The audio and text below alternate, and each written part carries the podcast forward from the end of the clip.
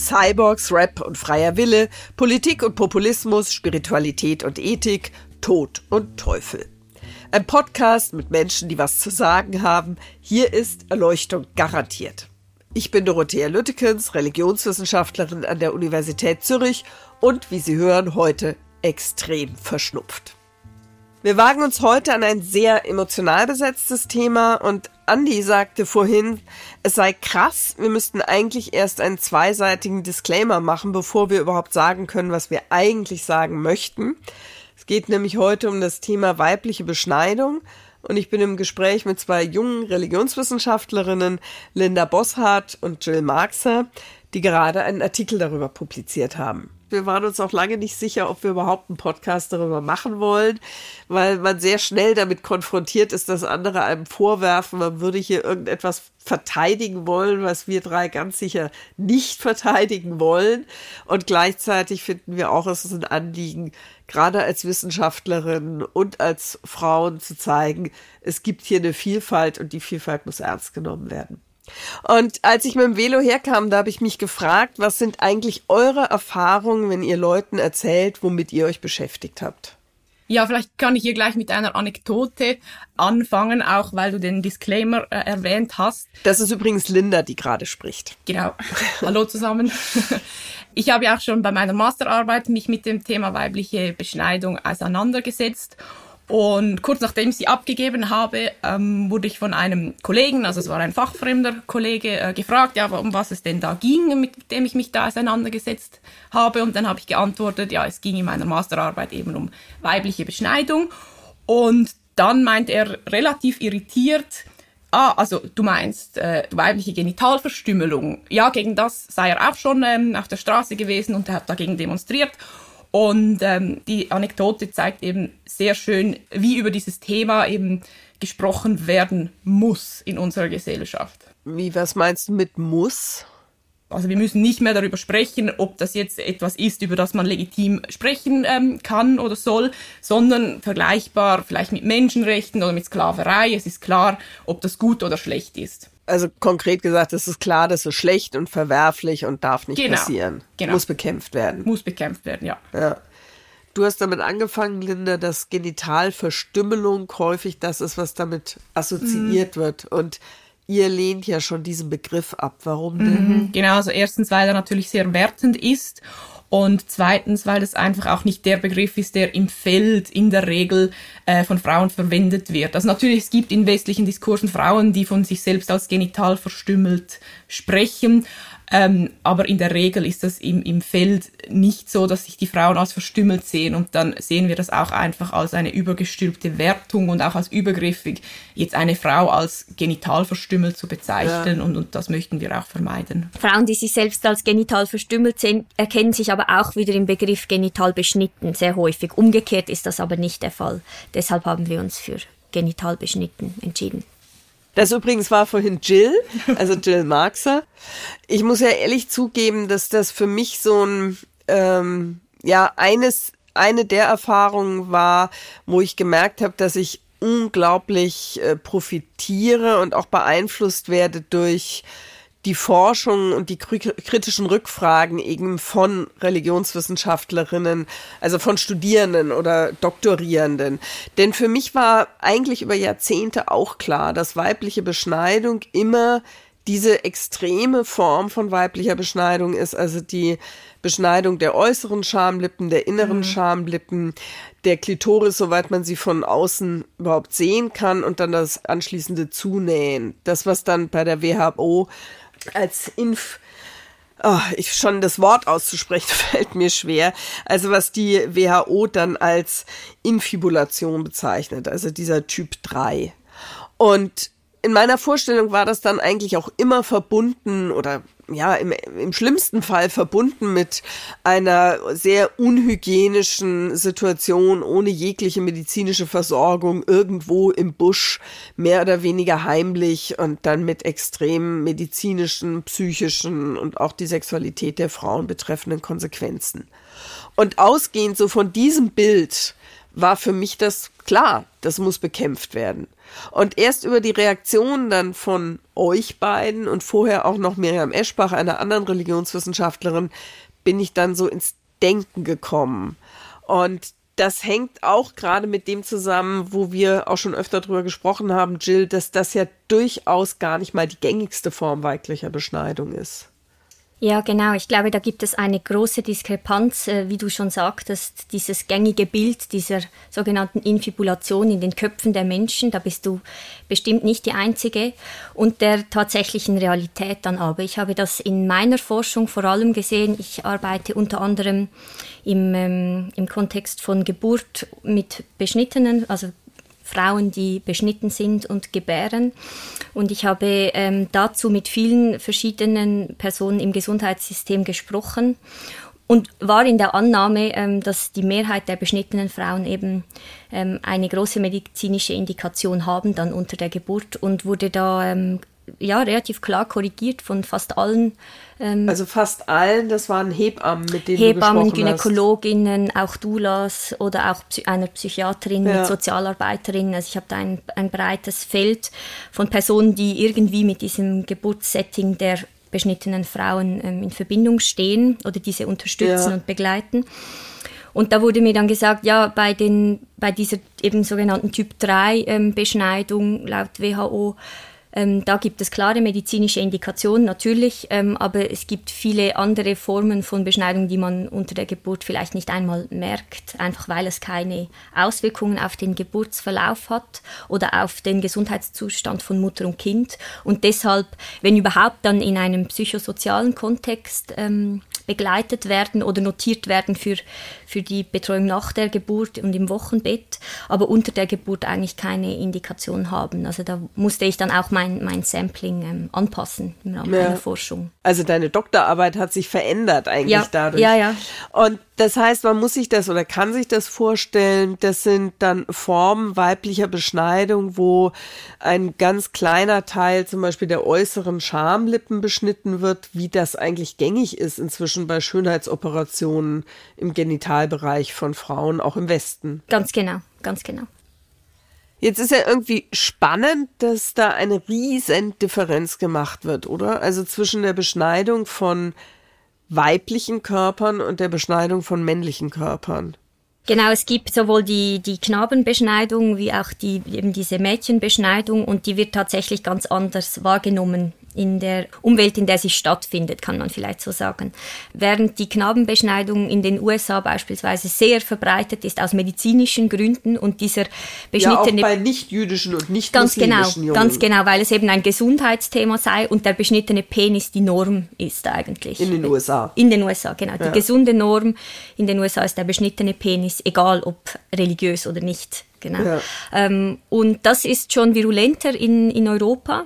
Und trotzdem ähm, ist es bestimmt so, dass eine, eine, ein Verbot von Knabenbeschneidung auch in Europa nicht durchzusetzen wäre, weil es doch sehr verbreitet ist, ähm, auch in einem religiösen Kontext. Eben, ich glaube, der springende Punkt ist eigentlich nicht die Verbreitung, sondern dass es religiös legitimiert ist. Ja. Damit sind wir eigentlich schon beim Thema, was überhaupt euch als Religionswissenschaftlerin dieses Thema interessiert. Genau, das war mit einer Überlegung, dass wir überlegt haben, ähm, wie kann es sein, dass männliche Beschneidung so klar als religionswissenschaftlicher Untersuchungsgegenstand innerhalb des Faches ähm, etabliert ist, während das bei weiblicher Beschneidung nicht der Fall ist oder eben sogar so weit geht, dass man immer nur von Verstümmelung spricht und da auch ein bisschen den, den Blick versperrt für Deutungsmuster der weiblichen Beschneidung, weshalb wir es eben überhaupt als religionswissenschaftlichen Gegenstand verstehen würden. Eben die Frage, warum männliche Beschneidung so eindeutig etwas ist, was religiös legitimiert wird, bei, bei uns jetzt in, im Westen, sage ich mal in Anführungszeichen, und, und, und weibliche eben nicht, ist eben auch die Vorstellung, dass es da bei der männlichen Beschneidung einen, einen religiösen Unterbau gibt, der auf ein Symbolsystem referiert, das anerkannt ist, irgendwie als Religion oder Judentum und Islam. Und dass das eben etwas ist, was fehlt bei der weiblichen Beschneidung, also vermeintlich fehlt, also im Diskurs ähm, abwesend ist.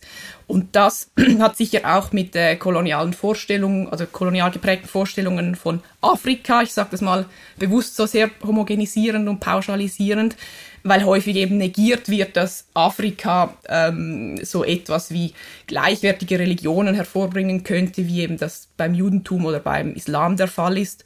Und ähm, das führt eben dazu, dass man von der Genitalverstümmelung als ein kulturelles oder traditionelles Ding spricht, aber sicher nicht von etwas Religiösem. Und ihr würdet sagen, das ist anders? Es gibt durchaus Momente des Religiösen bei weiblicher Genitalbeschneidung. Es gibt ein paar wenige ähm, Texte, Forschungen, Ethnografien von Frauen, die selbst genital beschnitten sind. Und da kann man an der Semantik durchaus religiöse Momente feststellen. Also da geht es dann um Creation, da also geht Schöpfung. es um Schöpfung, genau. Da geht es um ähm, Vollendung des Körpers, Transzendierung. Genau. Das ist ja spannend. Also es geht um Vollendung des Körpers, also wieder sehr ähnliche Vorstellungen mhm. wie bei Schönheitsoperationen. Mhm die dann aber in religiösen Kontext gestellt werden. Mhm. Wenn du sagst Vollendung, mhm. Schöpfung. Vollendung eines weiblichen Körpers, vor mhm. allem Befreiung von unliebsamen männlichen Eigenschaften. Ja, und dieser Übergang in die Aufnahme dieser weiblichen Gemeinschaft. Also Gemeinschaft ist wichtig und ähm, die Verbindung zu anderen Frauen in der Familie, also eine Ahnenlinie, Motherline liest man dann auch zum Teil. Kann man das auch wie so eine Art Initiationsritual dann verstehen? Kann man durchaus, genau, vom Mädchen zur Frau als Übergangsritual, genau. Und, ähm, und einfach auch in diese Traditionalisierung, die Linda schon angesprochen hat, innerhalb auch einer, einer Familien- oder einer Regionstradition vielleicht. Und da sind wir dann sehr nah an religionswissenschaftlichen Kategorien von Religion.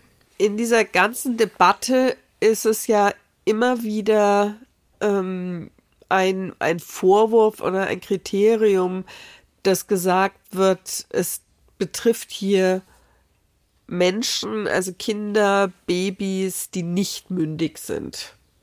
Das ist ja aber eigentlich bei den Jungen genauso also mhm. bei der islamisch oder jüdisch legitimierten Beschneidung. Und würdet ihr dann sagen, im Grunde genommen müsste man, solange es keine Formen annimmt, die jetzt drastische medizinische Konsequenzen haben und psychische, emotionale und so weiter, solange es sich also nicht um diese Formen handelt, müsste man entweder beides kritisieren, egal ob es Jungen oder Mädchen sind, oder eben beides aufgrund von äh, Fragen der Religionsfreiheit akzeptieren. Das wäre zumindest äh, konsequent in der Logik. Ähm, wir haben zum Beispiel bei der WHO beobachtet, dass sie da sehr inkonsequent ist oder einfach nicht äh, sehr logisch argumentiert, wenn sie eben sagt, ein Argument oder ein wichtiges Argument gegen weibliche Beschneidung ist eben, dass die kleinen Mädchen gar nicht zustimmen können, gar nicht wissen, auf was sie sich einlassen, während sie dieses Argument gar nicht aufbringen bei der männlichen Beschneidung, die sie ja aus medizinischen Gründen äh, sehr stark befürwortet medizinische Gründe. Also das, das, soweit ich weiß, gibt es ja inzwischen breite Bewegungen von beschnittenen Männern gegen die männliche mhm. Beschneidung unabhängig davon, äh, zu welcher Religion mhm. sie jetzt gehören oder ihre Familien gehören, äh, die bestreiten, dass es wirklich notwendigerweise mhm. medizinische Gründe haben muss. Also auch das ist bis zu einem gewissen Grad ähm, wird manch, herausgefordert. Ja, genau, wird ja. herausgefordert und angezweifelt.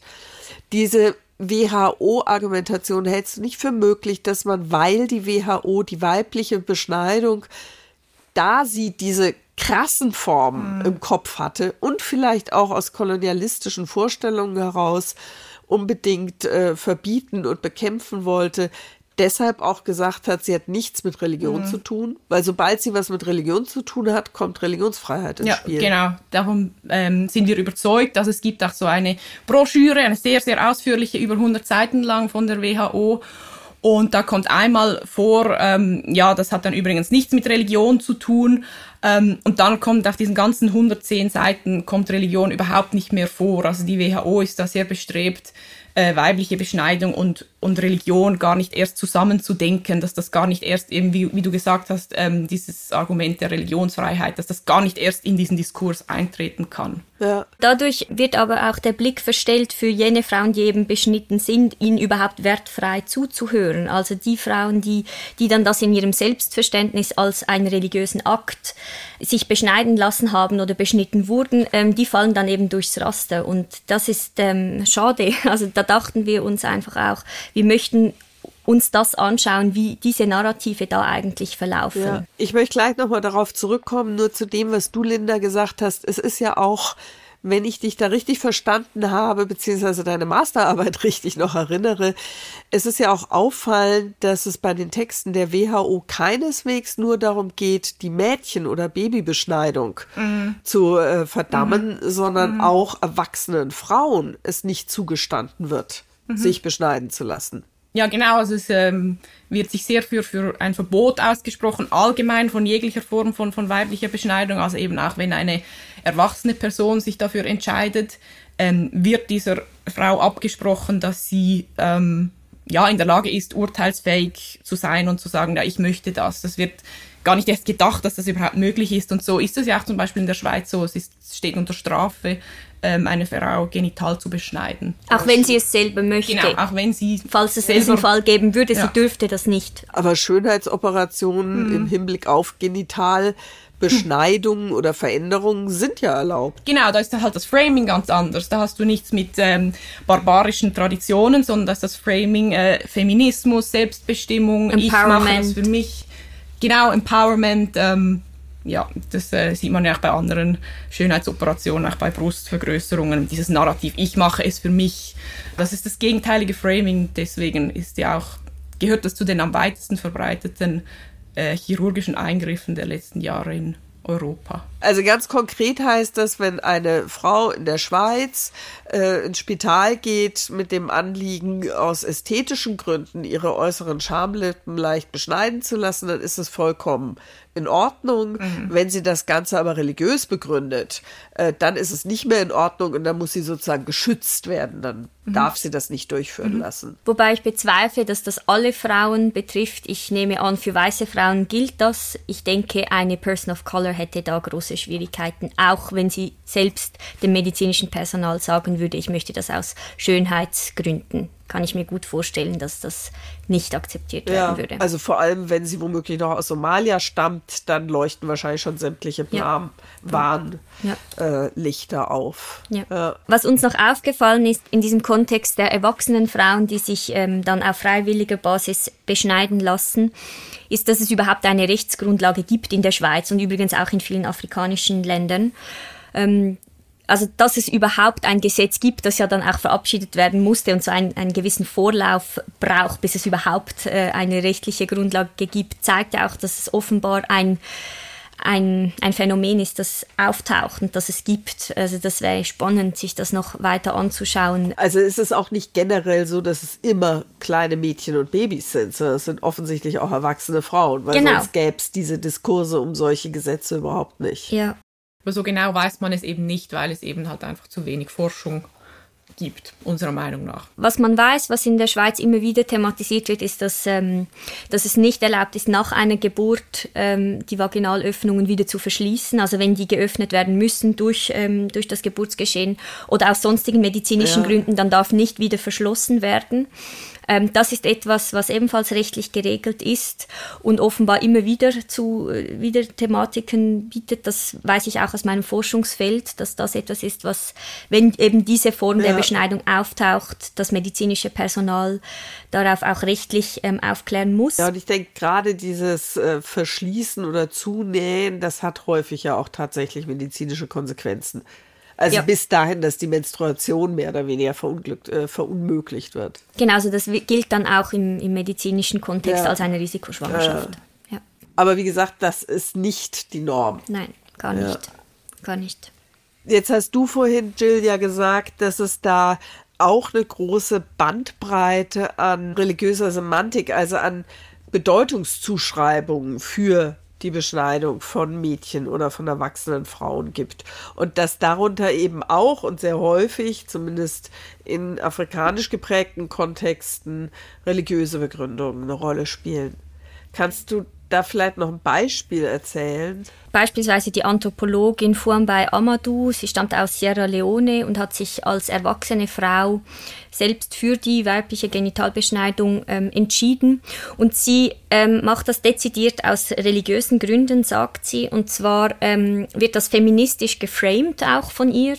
Sie sagt klar, in ihrer religiösen Vorstellung, die übrigens älter ist als Judentum und Islam und dadurch mehr traditionelle Aspekte enthalte und dadurch auch eine größere ähm, Legitimation in ihrem Verständnis von Religion mit sich bringt.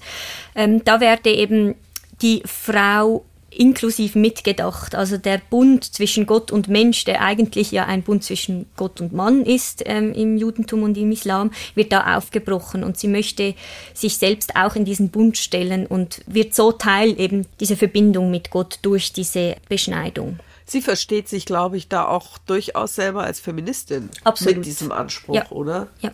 Ja. Ja, es ist dann eine, eine ähm, Selbstermächtigung und eine Selbstwirksamkeit, die sie da sehr stark in Anspruch nimmt, genau.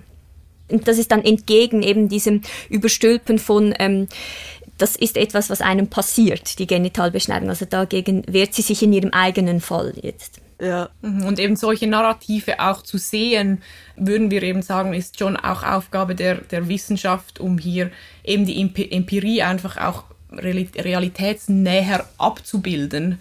Ähm, weil eben die Art und Weise, wie jetzt über, über weibliche Beschneidung gesprochen wird, das verhindert eigentlich, dass man eben zum Beispiel solche Narrative, eben feministische auch sieht. Also eure Kritik besteht sozusagen jetzt nicht in einzelnen äh, Beschneidungsformen oder auch äh, eure Kritik besteht auch nicht darin, bestimmte Beschneidungsformen zu kritisieren und zu bekämpfen, sondern eure Kritik ist, hier wird eine Vielfalt nicht wahrgenommen. Hier wird von vornherein äh, ein Diskurs, mhm. von vornherein bestimmte Perspektiven auf dieses Phänomen abgeschnitten, weil man die Vielfalt schon gar nicht sieht sondern genau. weil alles reduziert wird auf eine mhm. sehr drastische oder auf einige wenige sehr drastische Formen, die dann tatsächlich zu immensen Problemen für die Betroffenen führen. Diversität wird negiert, eben einerseits in Bezug auf die Arten von Beschneidungen, die es gibt, aber eben auch in Bezug auf die verschiedenen Deutungsmuster, ähm, die es gibt und auch auf die Wahrnehmung der Frauen. Also wir, es war nie unser Anspruch, ähm, Frauen abzusprechen, dass es ein traumatisches, nicht selbstbestimmtes Erlebnis sein kann. Ähm, das gibt es durchaus natürlich. Ähm, ja, es gibt ja auch sehr bekannte Frauen, die mit unglaublichem Engagement auch sich dafür einsetzen, dass das nicht mehr ganz genau, passiert. Genau, ganz genau. wirklich eindrücklich. Ganz genau, also die, der Film Die Wüstenblume ist ja, ja. ein schönes Beispiel dafür ja. vor einigen Jahren, der wurde sehr breit rezipiert, genau. Aber eben es gibt halt eben auch die anderen Stimmen, die das religiös sehen würden und denen möchten wir die, ähm, haben wir den Blick darauf gelenkt, ja. genau. Also euer Anliegen ist zum einen, den Blick darauf zu werfen, hey, hier wird ein merkwürdiger Unterschied gemacht zwischen der männlichen und der weiblichen Beschneidung. Es gibt ganz offensichtlich ein kolonialistisches Denken im Hinblick ja. auf die weibliche Beschneidung.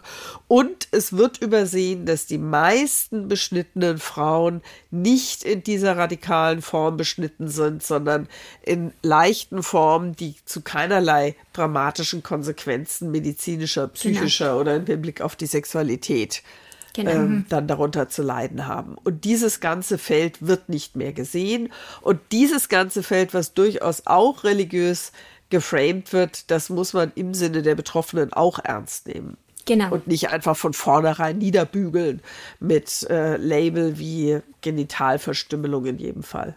Ja, genau. Vielen Dank euch beiden. Vielen Dank. Vielen Dank. Das war ein Podcast der Theologischen Fakultät. Einmal mehr. Erleuchtung garantiert. Sie finden uns auf allen üblichen Plattformen für Podcasts und Sie finden uns auch auf Instagram. Erleuchtung unterstrich garantiert. Und wir freuen uns, wenn Sie uns folgen.